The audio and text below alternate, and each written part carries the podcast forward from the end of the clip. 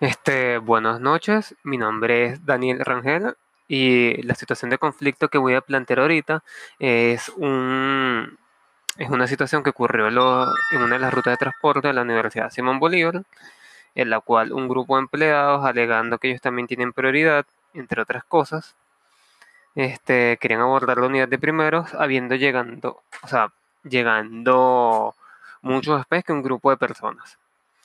Este, Tenía, eh, en ese momento tenía 23 años, tenía 23 años, bueno, aún los tengo. Creo que consi- considero que reaccioné de buena manera.